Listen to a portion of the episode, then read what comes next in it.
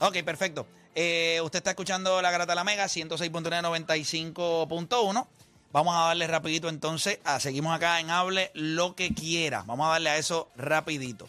Eh, muchachos, antes de irnos a la pausa, les pregunté, quería preguntarle a ustedes si esa versión del 2016 de, de LeBron James, que para mí es la mejor versión del jugador que yo he visto en la historia, ¿hay algún otro jugador en esa misma, en ese mismo nivel? Y coincidí en hacer la pregunta, el debate siempre es entre LeBron James y Michael Jordan. Yo le quiero preguntar si el, el Michael Jordan del 96 fue mejor que el LeBron James del 2016. Para ti, Danis.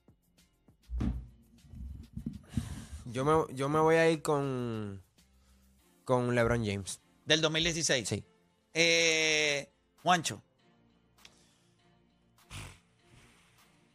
Yo creo que el playoff del 2016 de LeBron fueron ridículos. Los oponentes. Por, la- por, lo, por lo que él Sí, enfrentó. Sí, sí, era ridículo. Eh, Sebastián, para ti. Si es, si es por año, como estamos hablando, 2016, yo creo que, yo creo que LeBron, porque es que este equipo de Golden State de 73-9 fue un equipo que Michael Jordan nunca se enfrentó. O sea, lo más similar a un equipo así de Golden State, yo creo que fueron los Utah Jazz de Karl Malone y John Stockton, y eso no se puede comparar con ese equipo de Golden State. Esa es mi opinión. Pero Ahí en- está. Entre, entre, pero si me preguntas del 16 o el 18, yo pienso que a pesar de que perdió. en Pero el- cualquiera de los dos son mejor que el Michael Jordan del 96. el, el- 2016 o Ah, no, 2018. full, full, full, full. Sí, porque es que LeBron James, mano, no tenía, no tenía deficiencias en su juego. O sea, estaba en En todas el 96 Michael Jordan no tenía deficiencias en su juego. Pero si te digo, la máxima impresión de los dos, ambos entendieron Sí, su pero juego. Yo creo que entiendo que- LeBron en Miami. en Pero el- la máxima expresión de los dos, LeBron siempre puede hacer más. En mi opinión. Claro, hay, otra- hay otras capacidades, otras Sí. cosas que, que tiene. Eh, Cuando yo escucho a Pippen hablar, Pippen no me suena mordido. Lo que pasa es que es difícil decirlo cuando todo el mundo piensa de que ese tipo del que tú estás hablando es el GOAT. Pero él decía, Michael ya no tenía que preocuparse por esto, por esto, por esto, eso lo hacía yo. LeBron James tenía que preocuparse por todo, tenía que hacerlo todo. LeBron James era Pippen y Jordan a la misma vez. Él era dos en uno. Michael Bueno, Jordan tenía ese Pippen. equipo, ese equipo de Cleveland era una porquería 2018. O sea, te fuiste con Indiana a siete juegos, coges a los Raptors y, y- y- y te los limpias. Que terminaron con el mejor récord en el. Ajá, en Te, primero en te el va, este. te va siete juegos contra Boston y le ganas en el Garden. O sea, complicado. Entonces metiste con una porquería 50 de equipo. puntos, Draymond. con Rodney Hood. Rodney, yo, yo, Larry Nance. Diablo. A mí, a mí lo más impresionante, fíjate, nosotros podemos hablar del lado Y estuve en el juego, que el, el primer juego, le mete 40, no, 50, ¿verdad? Fueron 50 puntos. Le metió 50 Sí, puntos. Le dieron en el ojo. Mira, cuando usted mire ese juego, no, no, no. póngalo otra vez, el juego del 2018 contra Golden State. Vea la primera posesión del juego. Cuando LeBron James hizo lo que hizo en la primera posesión del juego, yo me senté en mi silla y yo dije, esto va a ser especial. Te lo juro. Yo jamás había ido al Oracle Arena que yo hubiese escuchado más.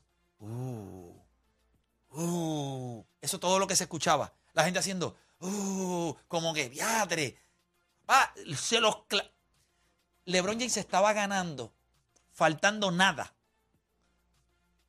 a ese equipo de Golden State con Kevin Durant. Y él se lo estaba ganando él. Y viene J.R. Smith a hacer la estupidez aquella. La No. George primero fue el tiro libre. Vamos a empezar por eso, George. Que la gente dice, ah, pero ¿por qué pasó la bola? Le dieron foul, ¿verdad? Lo único que tú tienes que hacer es meter dos tiradas libres. Un tipo que tiraba casi 90%. George Hill. Y meter dos tiros libres. Y ya está. Meter los dos tiros libres y ya está. No, no, no hay ni que fallar. El fallar, de una estupidez, dio paso a otra estupidez. Que LeBron lo mira. Eso, eso es mágico en media cancha. Icónico. ¿Qué tú estás así? Era para meterle una pescosa ahí mismo, como que infeliz. Wow. Yo, es Y que él ahí, él ahí. Y después se sienta en el banco y mira a Tyron Lue y le dice, ¿teníamos timeout? ¿Teníamos timeout? Y él le dice, sí. Y él se pone la toalla en la cara y dice, yo no puedo creer que yo esté con este chorro de imbéciles. Esa fue la cara de LeBron James. Busca ese video. Sí, se- él se desplomó, prácticamente, ¿sabes? eso, eso, lo, eso fue un lo desastre, desinfló. Eso desinfló. Es más, En el overtime fue un no show.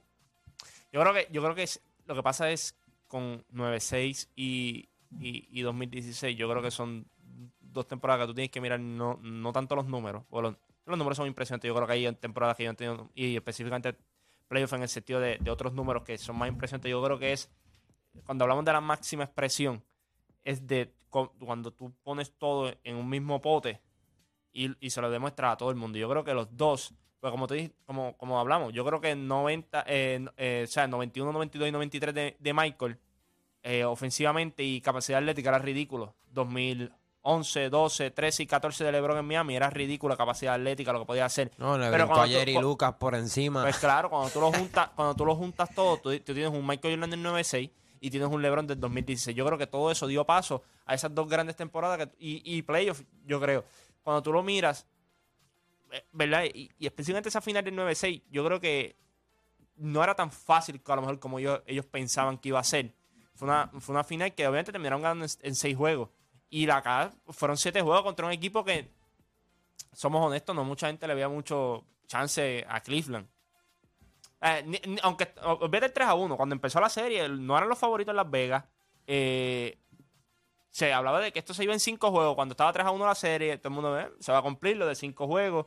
Y pasa todo esto, y es que tú dices, y ahí es que tú aprecias, vete los números, ahí es que tú aprecias el, ¿verdad? A lo que tú llegas, el, al jugador completo, que es que todo el mundo, ¿verdad? Venía hablando de hace 8 o 9 años. Tú lo viste ahí en su máxima expresión. Vamos con la gente, 787-620-6342. Tengo a Harry de Florida. Harry, eh, en la 3, Garata Mega Harry, cuéntame.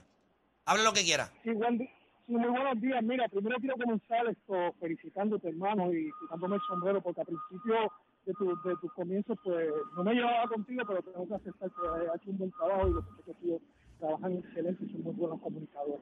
Gracias, en papá. Cuanto a, en cuanto a lo que están comentando, mira, yo respeto, porque como se dice, cada ser humano tiene un punto de vista y una manera de apreciar las cosas, pero por lo menos yo, yo tengo 56 años, yo, yo viví ya tres décadas de básquetbol que la he visto en la NBA y he sido muy fanático y, y ustedes tienen que entender que, claro, las estadísticas hablan solas y, son los números que, que definen a cualquier atleta, pero, pero, tienen que entender también que, que, fueron diferentes décadas, fueron diferentes condiciones físicas, diferentes estilos de juego. Antes se jugaba más físico, hoy en día no se juega así. Eh, eh, es como tú dices también, eh, eh, o sea, la manera en que se que, que trabajan los atletas y ustedes ponen a, a, a LeBron James en el top, en el, en el número uno, número dos, y tú tienes toda la pero, pero, si hay algo que yo critico en, en, en cuanto a la observación que siempre hago hacia LeBron James, es que yo nunca lo vi como un jugador que quiere ser ganador. Yo siempre, siempre lo he visto como un número que entra, es un jugador que entra para hacer sus números a la cancha. O sea, yo quiero quiero que me un me puedes elaborar, me puedes elaborar un poquito. Ok, yo necesito que alguien me elabore. Hay dos cosas que yo quiero que usted me elabore y va a tener el tiempo que usted quiera. Dos. ¿Cuál es su criterio para decir que es un jugador que entra a la cancha para hacer sus números? Y dos, ¿cuál es el criterio que usted utiliza para decir que no es un ganador? Yo quiero saber eso- esas dos cosas. Claro, la razón. Te voy a explicar mi punto de vista. Por ejemplo, yo, yo siempre yo siempre vi a LeBron eh, en cancha. Yo vi, como te dije, a Magic Johnson, yo vi a, Larry Bird, yo vi a Jordan, yo vi a Isaiah Thomas, su equipo rudo, yo vi a toda esa gente. Lo que te puedo decir, mira, a muchos jugadores que fueron excelentes. Por ejemplo, Karim Abdul-Jabbar, tienen que entender cuando, cuando la gente lo pone en el punto de vista era diablo, es cierto. Pero en la época de Karim Abdul-Jabbar, acuérdate, este hombre hizo esta cantidad de puntos extra, a- exorbitantes a base de dos puntos, porque Karim Abdul-Jabbar busca el récord de tres puntos, él nunca tiró de tres puntos. Ese es el primero. Segundo, en cuanto a Jordan, Jordan entraba a la cancha y a él lo que le interesaba era ganar. Inclusive... Pero cómo, pero cómo, pero, pero, ok, lo que quiero no es... No, no, no, no, no, no, no, pero voy a Michael Jordan. ¿Cómo usted llegó a la conclusión de que Michael Jordan solamente entraba a la cancha a ganar? Porque eso no fue lo que hizo los primeros siete años de su carrera. No, no, tú tienes toda la razón, porque como tú dijiste, ustedes dicen ustedes mismos con las estadísticas, porque esa es la etapa del desarrollo. Yo lo entiendo. Acuérdate que, acuérdate que Michael Jordan, si tú lo tiras numéricamente hablando... Pero no puede decir que, bueno, ok, pero no puede decir que entonces siempre entró a la cancha a ganar, porque muchas veces que entró a la cancha él perdió. No, tú tienes toda la razón. Pero entonces, que ¿cómo puede decir que siempre entró a la cancha a ganar? Me refiero, ok, te voy a explicar. Hay una cosa en el clutch, es cuando eh, eh, el, el, el. ¿Qué es el clutch? ¿Qué es el clutch? El clutch es cuando en el momento del canasto tú lo necesitas, esa persona es capaz de coger la bola y llevarla. O sea que el clutch es solamente ofensivo. Para usted el clutch es solamente meter la bola. No, no, no, tú tienes... No, yo te digo. Espérate, es que, es que No, yo lo estoy tratando de entender. Cuando usted me dice a mí que Jordan siempre fue un ganador, ahora me lo reduce a que Michael Jordan siempre tenía clutch. Mira, Seba, estas son las Eh, tipos de llamadas que tú cuando, cuando, no, no, no, no, no, esto es bueno porque como él, como él hay mucha gente, como él, como él hay mucha gente que piensa igual. Eso es bueno depurar el pensamiento. Ok, vamos a salir de clutch porque los números de clutch de LeBron James en playoff y en finales son números similares o superiores a los de Michael Jordan. Bueno, él jugaba para el triple doble. No, no, no, no, no, no. Los números de clutch, si usted los busca, los números. Si usted quiere hablarme de clutch, buscamos los números, usted lo va a entender. Pero ¿qué pasa con No, eso? no, no, es pero que no entiendo. que tiene que ver que juegue No, no, no, pero esa es su opinión, yo quiero escucharlo. Ya, ya le hablé del clutch. Ahora, ¿cuál es el próximo punto de Michael Jordan? Porque usted dijo, a mí lo que no me hace, lo que quiero entender es cómo alguien puede sentarse y decir, uno siempre fue a ganar, el otro iba por sus números. ¿Cómo, cómo uno entiende eso? Ahora me baso como tú ustedes lo trabajan y, y lo respeto. Ustedes trabajan a estadística. Y si tú vas estadísticamente, pues, mira, te lo voy a poner más fácil. Si tú lo quieres medir por base de campeonato, eso lo mide la gente, a mí no me interesa eso. Yo te puedo decir tres cualidades importantes que tiene que tener un jugador en cancha. ¿Cuáles La son? primera es el líder. LeBron, en los momentos finales, cuando en un campeonato de eliminación o semifinal o playoff o lo que sea, lo veía que se comía uñas, se ponía tan nervioso. Es más, en el último momento él no quería ni la bola. Y te voy a dar un ejemplo rápido. Él tiene un campeonato que él le pasa la bola a, a, a Rose en, en el, en el ringside. Rose, Rose trata de penetrar, bota la bola, pierden ese juego.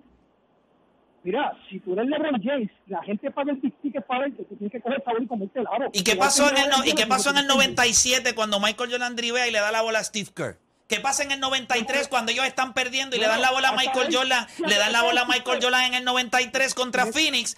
Él le da la bola a Scottie Pippen. Pippen se la da a Jorge Grant. Jorge Grant se la da a Paxson y meten el triple y ganan. Michael Jordan no tiró ese tiro. Estás en una línea excelente, te la voy a decir. En la de Steve Kerr, y, dicho por mí Steve Kerr, esa jugada, cuando él le da esa bola a Steve Kerr, es porque él toma la decisión, porque sabía que a él no doblar, triplicar. La bola y sigue acá el juego. Y cuando LeBron y a, y a LeBron James no lo doblan. Bueno, No, yo, o, o sea, espérate, espérate, espérate, espérate. Yo, yo puedo ser, ju- yo, espérate, espérate. Hay dos cosas que yo necesito que usted sea. Que diga la verdad y que sea justo. Y usted ahora mismo no está haciendo ninguna de las dos. yo no soy perfecto. No, no, no, pero no es que sea perfecto, pero debe ser justo. Es imposible que usted me diga a mí que a LeBron James no lo doblan y no lo triplican. Entonces, a Michael Jordan cuando lo triplican la puede pasar, pero LeBron James no. LeBron James le puede pasar la bola a, a Kyrie Irving para que Kyrie Irving meta la bola contra Golden State. Cleveland- con Cleveland gana un campeonato con eso mismo. Le dio la bola a Kyrie y Kyrie la metió. Es más, yo no, no, perdón, no se la dio. Yo creo que Kyrie tomaba la decisión de ganar. No, no, no, no, no, no, porque si usted va y a ver los videos, cuando timeout ellos están en el timeout, el LeBron James le dice, it's your ball. Es tu bola. Y el tapón, ¿no fue clutch? Entonces, no, no, no. Lo que, lo que quiero que llegue al punto es que lo, o sea, yo no tendría jamás, yo no me atrevería a hacer esto jamás. Cuestionar que alguien entra a la cancha, uno entra a ganar y el otro entra a buscar sus números. Piki Soto, gracias por llamar como quiera. Piki Soto, en la entrevista que yo le hice, cuando vamos al final de su carrera, ¿qué él dice? Yo quería llegar a los 6 mil puntos. Llega un, llega punto en la carrera que tú sabes que no necesariamente todo se trata de ganar, porque hay veces que tú sabes que no lo vas a poder hacer. Todo el mundo juega para ganar, pero no todos los años tú lo puedes hacer porque no se dan las condiciones para ganar. So, ¿Qué tú vas a perseguir para motivarte? Pues tú te tienes que motivar. Es como el tipo que está aborrecido de su matrimonio y llega a su casa por sus hijos. Esa es la realidad. Tiene que buscar algo para llegar, porque si no, no va a llegar, te va a quedar en la calle. Pues todo el mundo tiene que. O hay gente que diga que va todos los días a su trabajo. Y va a su trabajo por lo que le pagan. No por más nada, si no, no iría a trabajar. ¿Me entiendes? Tú tienes que buscar una motivación adicional. Hay veces que tú sabes que tú no vas a ganar. Por el, espacio de una década, LeBron James llegó a las finales todos los años, gente. Por favor. Eso, es, eso me parece una, una cosa bien absurda decir Es que, que el tipo iba por sus números. una ah, que LeBron James al día de hoy está buscando sus números. Claro que va a buscar sus números. Pero ¿y por qué no? Si está cerca de ellos Y ya ganó. Y ha ganado múltiples mismo, veces. Albert Pujol, Miguel Cabrera, estamos jugando todavía para llegar a los 3.000 hits. o sea, la- Y Albert Pujol todavía, yo me atrevo a apostar que no se retira. no se retira, pero si no Porque si- llega si queda a 5 o cuatro- 6 jonrones de los 700, ¿por qué me voy a retirar? Si puedo dar 6 o 7 jonrones más y llego a los 700. Me voy a retirar con 6. ¿Cuántos tiene? 685. Por ahí. Sí, se retira. Sí, y, y más Me- chance para Hall of Fame también. No, no, no, él va a ser Hall of Famer no matter what. Pero Pues, no es lo mismo ser conversación- 3.700, el ese club de 3.000 hits y, Y se- 700 honrones, que ser del club de los, sete- de los, siete- de los 3.000 y, de los Y 600. 600. Ahí hay muchos. En el de 700, eso está, mira, eso es Lleva- exclusivo, es- es- exclusivo, Llegó un exclusivo. punto, mira el mismo Kobe Bryant, llegó un punto, Kobe se pudo haber retirado. Pero dijo que me falta por lograr en esta liga. El, lo- lo- punto. Pasarla Él Jordan. él quería pasarle a Michael Jordan. Pasarla a Jordan. ¿Sabes? Ha- Hay cosas, los jugadores llegan a un punto en que cuando miran, dicen, pues ya yo estoy en una situación donde ya esto no da para más. Pero eso no significa que salen hoy, vamos a perder muchachos hoy, vamos a perder, voy a tirar 40 veces hoy porque vamos a perder. No, yo, no creo, yo no lo veo de esa forma. Yo creo que eh, ellos van en, su trayectoria, ganar siempre la prioridad, pero hay otros hay otros achievements que tú tienes en mente también, no solamente los colectivos, sino también tienes lo individual. Eh, Sebastián, ah, quería, eh, quería eh, ¿cuál es el de, el de este también? ¿Cuál es el, el micrófono? Ah, ok, perfecto. Dímelo, este, Jambo. Mala mía, que lo, No, no, lo tranquilo, lo tranquilo. estaba escuchando y ustedes saben que rápido me pica la vena. Claro, Eh, a la hora de la verdad, hay, hay que buscar la manera de cómo motivarte para levantarte todos los días. Algo que yo encontré bien interesante fue, no me acuerdo quién fue el que lo dijo, pero dijo, nosotros tenemos que jugar un baloncesto de alto rendimiento los días que no queremos jugar baloncesto.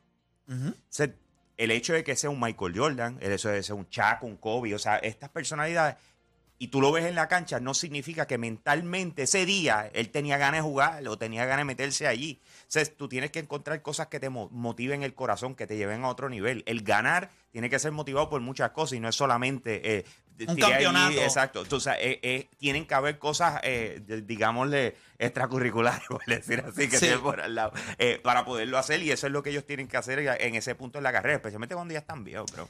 Definitivo. Y yo lo, lo compro todos los días. Oye, Sebastián, antes de que vayamos, tenemos acá a nuestro panita que siempre nos viene a hablar de Sandrax César, que pase por acá rapidito, pero antes quiero hablar contigo y con los muchachos.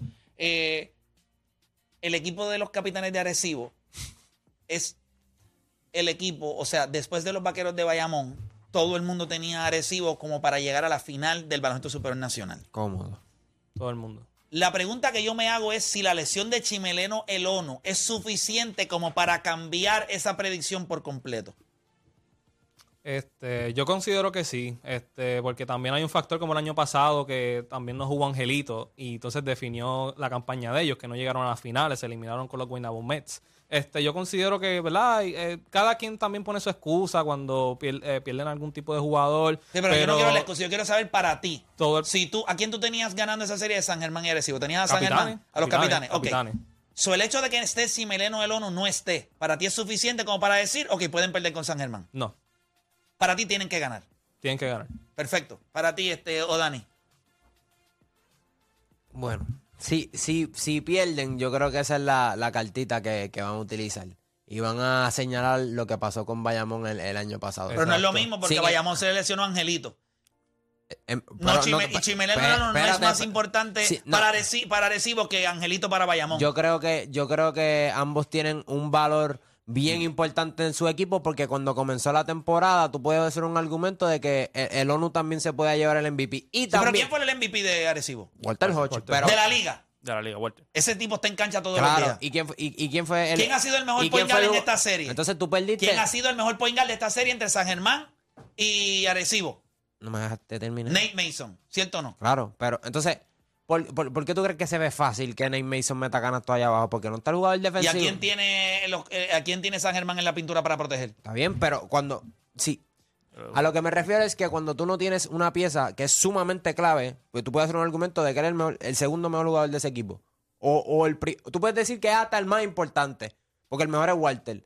Pero si, si el ONU no está, entonces no, no- no hay pick and roll, no hay presencia defensiva. O sea, él, él es tu ancla. Pues yo, yo diría que tú puedes utilizar la misma excusa que, que utilizaste cuando Angelito no, estaba el año no pasado. es lo mismo. Para mí no es lo mismo. No, no tienen el mismo valor en, en el equipo, de verdad. No, no tiene, porque el mejor jugador de ese equipo tú- es, Porque eh, tú siempre dices que Angelito. En, en- es el mejor jugador de ese equipo. Y en ambos lados. El mejor jugador. Y el ONU, y el ONU traía Walter Hodge el es el mejor jugador de Arecibo, es el MVP. Está bien, pero, eh, pero después de él iba el ONU. Y Walter no va a ganar solo. Eh, Walter Yo lo estoy diciendo, pero es que ese equipo, ese equipo no está solo, ese equipo tiene profundidad. Pero nada, eh, vamos con el mamón de Arecibo. No, yo soy mamón, yo soy realista. O sea, que ellos Este, pueden perder con San Germán no, porque... eh, no, el mamón. Aquí, tú- acuérdate que tú eres mamón de Bayamón también. O sea, no te saques de la conversación tampoco. pero yo, yo el año pasado te dije que iban a perder. No, pues claro, le ven los huevos de perro y dicen que es macho. No, no, yo te dije antes cuando se lesionó Angelito, te dije, se acabó, este equipo no va a llegar. Claro. Ok, sin el ONU. Vamos a ver cuán mamón eres. ¿Se lesionó el ONU? ¿Ganan o no ganan? No, yo creo que como quiera tienen que ganar. No, no, no. No es que como quiera tienen. ¿Qué tú crees? No, yo creo que ganan como quiera. Te dije esta serie siete juegos. Te lo dije desde el principio, antes de que. Antes- ellos van a ganar. O sea, que eso no es una excusa para ti. O sea, que lo No, que no, dice es que O'Dani, no, que es- el ONU puede ser una excusa, para ti no lo y, es. y no, y, eso ellos tampoco lo están tomando como una excusa. Yo creo que eh, lo, eh, lo que no, te- no tener el uno en cancha lo que, lo que abre es que la pintura sea más abierta. Lo que ha pasado, Holly Jefferson ha tenido sus puntos en la pintura, Nate Mason ha tenido sus puntos en la pintura, es más fácil anotar porque, como te dije, ¿No será que el ONU tapa los boquetes de que arriba la defensa de Arecibo no, no- es inexistente? No, no, Pues, no, no, no, entonces, no, pues, no pues, si es valioso. yo, yo no diría necesariamente arriba. Lo que pasa es que Tito es un ¿Cómo jugador. Nate Mason anota tan fácil eh, arriba no. en las cortinas y a Walter No, no, se le hace tan difícil? No, no, no, acuérdate. No es que no, te- no anote tan fácil arriba de las cortinas. Es que al no tener la presencia, son tiros complicados, pero es un tipo que puede hacer el tiro. Lo que pasa es que cuando tú ves un hombre grande, un hombre que te brinca, tú cambias muchos tiros. Es como, es como el año pasado con Yo no Brida. estoy diciendo eso. Eh, Brida hizo lo ¿Por qué Brida lo Mason cuando coge porque no, es los, porque no es lo mismo, porque no me estás entendiendo. ¿Tú crees que Nate Mason ha sido Brida más agresivo que Walter. Hodge ahora Yo creo mismo? que los dos han sido igual de agresivos. Yo creo que los dos han sido igual No, de agresivos. Walter Hodge ayer metió Pero la bola ok, en el primer quarter y después metió la otra bola en el tercer quarter. y, y Nate Mason le descansaron toda la primera mitad. Lo viste en la segunda mitad. ¿Sabes? El segundo quarter no lo jugó. O sea, hay que darle Eh, crédito a, también. a Walter Hodge también lo hay, que, descansaron. hay que darle crédito, sí, pero entonces puede darle este, ese lujo ahora mismo en el equipo. Cuando otros jugadores no están haciendo el trabajo. Ahora mismo. ¿Como quiénes? Como Víctor Lee. Ah, o sea que ahí, pues entonces, la- no, no te estoy, a, a eso es lo que yo voy. Pero, pero es que para eso es lo que voy también. Cuando estoy diciendo, al lado defensivo, ¿qué pasa cuando defensivamente tú no estás bien? Tú tienes que meter el balón. Porque ese equipo de San Germán, la gente puede hablar lo que quiera, y lo, y lo hemos hablado aquí en el programa, en la serie Santurce y en esta serie empezando. Ese equipo es elite defensivamente. Segundo cuadro se pueden dar Pero el ofensivamente no lo son y están luciendo elite. Le metieron 107 ahí al Arecibo. Sí, muchos tienen que ver los tiros libres al final y todo. O sea, tiene que ver- Pero, anyway, ¿qué, qué yo dije aquí que tenía que pasar para que ese equipo de San Germán se robara un juego en la carretera? Eh, Jaden, no le podías pedir que te diera una explosión ofensiva porque le estás pidiendo que Gardea vuelte Y metió 20. Y metió 20. Moni Rodríguez, papá, tienes que meterle chavo de ATH móvil por lo menos. ¿Y qué hizo? Metió 15. O sea, eso es lo que tú necesitas de esos jugadores. Y O sea, para ti ganar Arecibo como quiera. Ganar recibo como quiera, pues esta serie es larga. El- o sea que el sábado la serie se pone 2 a 2. Bueno, pues, O perdieron. pueden caer 3 a 1. Y No, como yo- quiera yo ganar. creo que en el Arkelio ganan. Ok. Le damos por acá este, la bienvenida a César. Nos ayuda acá siempre con lo que está pasando con el Sandra. Cuéntame, ¿qué, te- qué tenemos por ahí? ¿Qué está pasando? Bueno, Play, saludo a ti, a la audiencia. Eh, hoy es hable lo que quiera, ¿verdad? Ahí hable lo que quiera. Oye, no pude aguantarme este, de escuchar la conversación que estaban hablando de la comparación de LeBron y Jordan. Y yo vengo de la época en donde nos informábamos en las cartitas de baloncesto, en las tarjetas que comprábamos casi todos los días cuando íbamos para la Claro. escuela, ¿me entiendes? Hoy día todavía tengo como 5 mil. Esa era la única manera que yo podía conocer las estadísticas de los jugadores, ¿ves? Eh, Realmente lo- los juegos no se transmitían como no teníamos el acceso que tenemos hoy Eso, día. eso es ser muy honesto. Eh, porque hay gente que dice que vio a Michael Jordan jugar. O- o- o hay que ser objetivo a eso. Y iba. esa es la realidad. Realmente Usted con- no vio, no vio a Michael Jordan jugar. Usted vio muy poco de Michael Jordan. Exactamente. Vio highlights. Vio Usted- highlights y WGN que transmitía 10 juegos. ¿Eran 10? eran eh, 21 juegos. Eh, eh, WGN transmitía 21 juegos. Era el canal eh, de un equipo que más juegos transmitía, eran 21. Y había una norma que para NBC, que era a, a nivel nacional, que tenías que ser equitativo. Y como quiera usted veía por, posiblemente entre 18 a 16 juegos. O sea que usted vio la mitad de la carrera de Michael Jordan. En casa realmente se veía solamente Super 7, tú sabes, la única. Ahí estábamos Era- arañando, eran, pero las duro. cartas, eran las cartas o el periódico al otro día, ¿me entiendes? No, eso, eh, lo- los, de Puerto Rico los podía escuchar en radio, ¿ves? Pero los de allá afuera no. Y cuando tú eras bien fanático del deporte, la única manera de informarte era esa. Todavía conservo esas cartas, ¿me entiendes? Era súper fanático de, de ¿Qué fue yo- lo que te incomodó allá? O sea, ¿o qué fue lo que la inquietud? ¿Qué fue lo que te llevó a, que, a- a que, que- quieras que opinar pienso de que eso? la, gen- la gente deja de ser honesta cuando se vuelve fanática y realmente no han visto que LeBron James ha sido la bestia salvaje que ha dado la NBA y el más el baloncesto a nivel mundial jamás nunca ha visto. Pienso eso. Yo, yo, ¿Me pien- entiendes? yo pienso que cuando yo veo a ese jugador en el 2016 y yo lo vi parado allí y yo vi lo que él hizo, yo solamente digo, yo no sé si al nivel de toda su carrera tú puedes encontrar momentos en donde quizás él debió haber sido mejor o peor. Pero cuando él, alca- él alcanzó todas sus habilidades, yo vi lo, lo- lo más cerca a la perfección de un jugador de baloncesto. Defensivamente, podía guardiar de la 1 a la 5. Lo hizo en esa serie. Sí. Podía pasar la bola como Larry Bird o Magic Johnson sin tener que utilizar el show, pero los pases llegaban. Era el mejor rebotero del equipo. Era el mejor pasador del equipo. Era el mejor anotador del equipo. Era el dirigente del equipo porque él mismo, era, esto no me gusta, esto no... O sea, como jugador, ese día, ese año, cuando yo lo vi, por eso a mí no me molesta cuando él dice, cuando yo gané en el 2016, yo pensé, yo dije, pues yo soy el mejor jugador que ha dado la historia. Y O sea, 18 años haciendo eso. Ya, ¿cuántos años ya? y la consistencia, no hay por dónde cogerlo, pero nada. Es que eh, esto es, ah, esto es- eso- oh, son opiniones al final. Sí. Eh, no, no quiero que alguien se me muera el corazón. Pero mira qué está pasando en, la- Mira. en la- en lo de ustedes. Hablando también del asunto de, de la estamina a los 30 años, eh, recientemente ESPY acaba de nombrar a Eli Tomac eh, como el Best Men Action Athlete Sport este, en motocross. Y hablando precisamente de eso, yo consi- contemplaba aquí quién hace 35 minutos en sprint, o sea, dando todo lo que tu cuerpo tiene, toda tu energía, 35 minutos sin parar, montado sobre una motora, corriendo, cogiendo arena en la cara, en una parrilla con 40 corredores al- al lado tuyo. Si tienes una mala salida, vas a comer la arena el resto de, la- de los 35 minutos, ¿ves? Y, pregunto, ¿quién más puede hacer algo así? Los boxeadores realmente eh, tienen un descanso cada tres minutos. Lo- los corredores de ciclismo eh, tienen apoyo del, grupo tuyo que está corriendo contigo, esta colmena que se forma buscando cortarle el viento. Eh, tal vez los jugadores de soccer que alcanzan un quarter de 45 minutos, aún así tienes un descanso. Pero pienso que no hay un atleta que rinda más durante 35 minutos, que tenga un sprint y lo haga dos veces al día, bajo un sol bien peludo al 12 del mediodía. ¿Me entiendes? Tiene, Dentro- tiene, su, tiene su complejidad y es importante reconocerlo. Tratando de dominar Eh, una motora de 250 libras, ¿me entiendes? Moviéndola con cada músculo de tu cuerpo durante 35 minutos en unos surcos de arena con brincos de 110 pies de largo, ¿me entiendes? Sí, es una estupidez. Eh, eh, eh, es impresionante. En la realidad es que hay que reconocer la dificultad. Eh, solamente alguien que esté cerca del deporte quizás lo puede Sí. apreciar un poco más. Sí, pero sí. es bueno este segmento porque es- debe ser de conocimiento general Claro, claro. la dificultad que, y tra- que eso traigo quiere. esto porque sí que en Puerto Y Rico... que tu vida está en peligro. Claro, sin duda. Al momento tú te caes y la motora que está atrás te cayó encima. Usted o se te acabó la temporada y con eso la pérdida de muchos patrocinadores o las oportunidades buenas futuras, ¿me entiendes? Cada vez que te bajas de la motora, tu nivel baja. Claro. Ahora mismo este señor le acaban de nombrar este mejor atleta porque desde el 2018 no tiene una caída. Y cuando tú estás así en tu pick, sin nunca dejar de hacer lo que tú haces bien, bueno, tú llegas a unos niveles que ni el más fuerte puede alcanzarte, ¿me entiendes? Anyway, este... Quería hablar también un poco de Sandrak, by the way, que era el tema mío. Pero si me hablan hoy el- del baloncesto, Play, puedo seguir hablando media hora más. no métele, métele by, porque by the way, me está encantando la serie. Voy a San Germán. Aunque soy de Ponce, creo que la serie de San Germán con Arecibo está más entretenida que la de Ponce con Bayamón, porque ya, tengo que ser honesto conmigo mismo, el equipo de Bayamón, no sé, está bien apretado contra Ponce. Pero bueno, para no perder las esperanzas del corillo mío de allá de Ponce. Este, eh, en la Puerto Rico Dirt Drag, la última vez que nos vimos fue el 24 de junio de la- del mes pasado. Pasaron muchas cosas dentro del deporte del off-road. En la Puerto Rico Dirt Drag, cinco días después que nos vimos aquí, o ese mismo fin de semana, eh, Kelvin Cruz, el dueño del Black Venom, un ATV. eh, tú sabes que nosotros estamos dándole bien duro a esta vuelta de los ATV porque buscamos rescatar muchachos que estén por ahí corriendo en la calle, llevarlos a la pista y que inviertan en vez de la cerveza, que la inviertan allí en su fortraje en el ATV y que este, si se la van a dar, que se la den allí en la pista, seguridad, ¿me entiende? Ante todo. Y esta gente han llevado a esto a otros niveles, corriendo 342.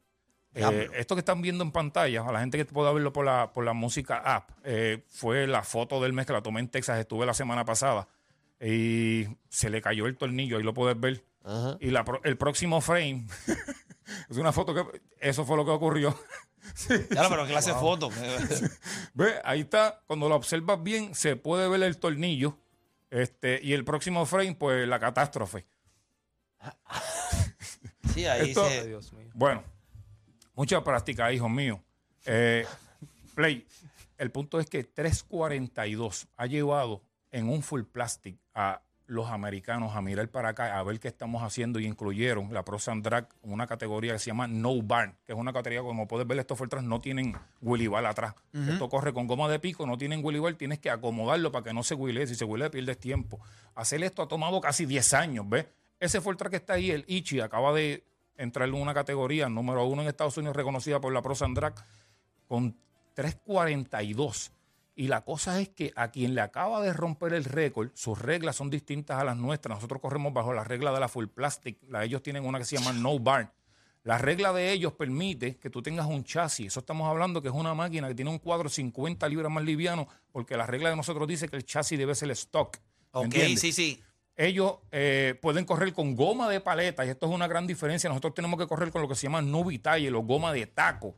Aunque se permita que la, la goma se modifique, es una goma de taco, no es una goma de paleta. ¿Ves? Que está hecha exclusivamente para correr en arena.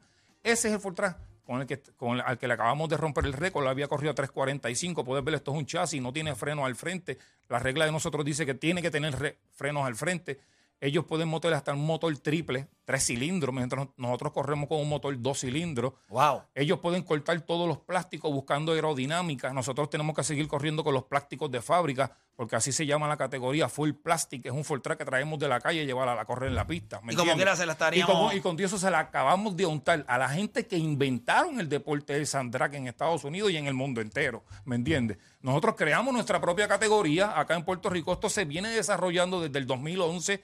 Ahora esto ha detonado por distintos lugares en Estados Unidos, Luisiana, Texas, New Jersey, eh, Houston, eh, bueno, cuando digo Texas, porque en Dallas y en Houston, acabo de venir de allá y una liga de Sandra que está creciendo. República Dominicana tiene interés de coger este reglamento y implantarlo allá para también llevar muchachos a correr a las pistas, ¿me entiendes? Esto está dando resultados y ha llevado a que nos reconozcan oficialmente de que, oye, esta gente con esas máquinas tienen, y la sus tienen. limitaciones distintas a las nuestras la tienen, ¿me entiendes? Este, esto fue César Cordero a la monta, el chamaquito de, de, de Añasco que está durísimo guiando Fortran. Este, además de eso, también este fin de semana pasado fue la risa extrema. Oye, el enduro está bien duro. Se apuntaron 130 corredores para correr una ruta extrema de enduro. Y de estos 100 130 corredores, solamente la, la prueba extrema pudieron terminar algunos 15. Ya eso está brutal. Así de duro estaba. Puedes ver esta imagen que está ahora mismo en pantalla. Esto era algo de lo que estaba pasando. A las 7 de la mañana, así están los montes de Cabo Rojo y San Germán en Puerto Rico, un domingo tradicionalmente. Así más o menos están los sí, uniformes de Arecibo también, corriendo para San Germán. Sí, sí, sí. Este, estuvo durísima la competencia. Al final, el señor César Roy se llevó la categoría de 18 a 35 años y Delmin Molina se llevó la categoría este, de 35 en over. Oye, ahí Bonito se llevó todo el podio. Está durísimo ahí Bonito desa- desarrollando talento en, el deporte del enduro. Yo no sé cuánta gente de ustedes que están en la cabina les gusta esto del enduro, el sandrac o la aceleración, pero les garantizo que la adrenalina que se vive, se vive en este tipo de eventos play es otro nivel. ¿Me entiendes? Y no, y no lo dudo, lo veo y lo he podido ver cada, ¿verdad? cada eh, ¿verdad? final del viernes de mes que vienes y nos hablas y nos, nos presentas esto, la, la- la condición física que hay que tener, lo que estos muchachos aguantan y considerando el hecho de que con las limitaciones que nosotros tenemos, vamos a otros países y se la estamos dando, eh, con eso nada más, yo creo que es digno de nosotros seguir comunicando la información que tú nos traes y los últimos viernes de cada mes. De verdad que es Play. Y, y de verdad eh, es bueno que algo que para muchos tiene una connotación negativa, que es lo de los full track y todo, usted le esté dando algo positivo. Claro. Porque sí se puede competir, podemos sacar a los chamacos de la calle y le Podemos enseñamos representar algo. a Puerto Rico, lo que yo siempre he dicho, podemos representar a Puerto Rico montado en una motora o en un ATV. Es posible. Durísimo. Así que, César, te doy las gracias por estar acá con nosotros. Ya tú Claro. sabes, hasta el próximo viernes. ¿Estamos? Dale, gracias, Play, Ahí te estaba. agradezco. Nosotros tenemos que hacer una pausa, pero cuando regresemos, venimos por acá con Hambo. Nos viene a hablar un montón de gaming, así que usted no se mueva de ahí. Que regresamos con más acá en La Garata.